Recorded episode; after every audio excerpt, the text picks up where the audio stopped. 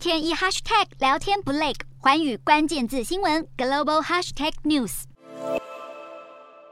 近几年，中国积极发展半导体事业，引发美国高度关注。为了强化本土半导体优势，巩固全球领导地位，美方采取两种策略做法：一是通过晶片法案来强化本土半导体竞争力；二是邀请日本、南韩与台湾组成晶片四方联盟，抗衡中国。面对美国计划组成晶片四方联盟围堵中国发展晶片，中国驻南韩大使邢海明二十五号在首尔会见南韩半导体业务官员，针对中韩在半导体领域的合作交换意见。由于担心加入美国的晶片四方联盟后可能失去巨大的中国市场，传出南韩政府正在思考是否要加入这个联盟，甚至有官员透露南韩可能会拒绝参加。不过，南韩企业看起来还是相当挺美国。南韩记忆晶片制造大厂 SK 海力士集团董事长崔泰元二十六号与美国总统拜登通话，承诺将增加对美投资金额，并强化在美国的研发计划。而 SK 海力士二十七号公布的第二季财报表现亮眼，获利成长了百分之五十六，可见晶片需求并没有衰退，让原本以为需求下滑且供过于求的投资人松了一口气。不过，SK 海力士对下半年抱持保守态度。认为个人电脑和智慧型手机的出货量可能不如预期，伺服器需求也可能会趋缓。